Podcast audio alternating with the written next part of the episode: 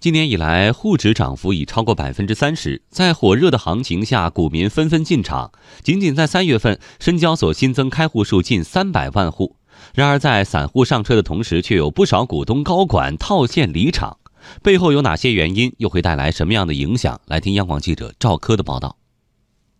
据不完全统计，截至四月四日，上市公司今年已发布两千两百一十份股东减持报告，有七百九十七家上市公司出现重要股东减持行为，减持总额达五百二十六点三五亿元。其中，中兴通讯预计一季度盈利将达到八亿到十二亿元，今年股价涨幅也超过百分之五十，但股价业绩刚刚恢复。控股股东中兴新通讯有限公司就两次减持八千一百零九点二万股，减持金额达二十三点四七亿元。四月四日，王位掌舵的顺丰控股发布公告称，四名顺丰集团控股股东拟合计减持不超过占总股本百分之七点九的股份。如果按照当日收盘价计算，这次减持股票的市值高达一百二十七亿元。根据公告，四名顺丰集团控股股东拟减持的原因均为资金需求。武汉科技大学金融证券研究所所长董登新认可这个理由。他说，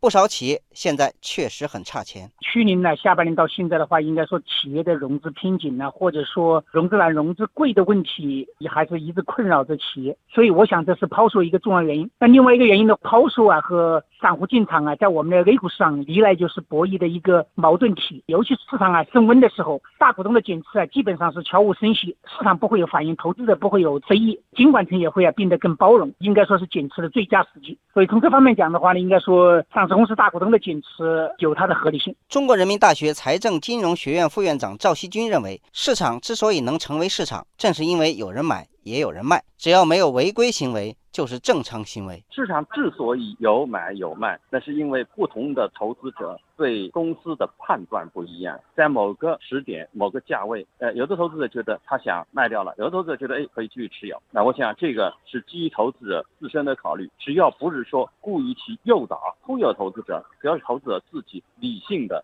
判断、理性的决策，那我觉得也是正常。业内人士对上市公司股东和高管的减持行为并不怎么看重。新富资本研究中心表示，上市公司高管股东频频减持会压制二级市场股价，个股可能会有调整，但在当前行情火热的情况下，对大盘整体冲击不会非常明显。招商证券说，近期上市公司减持增加，重要股东减持规模扩大，但相比市场增量资金而言，规模总体可控。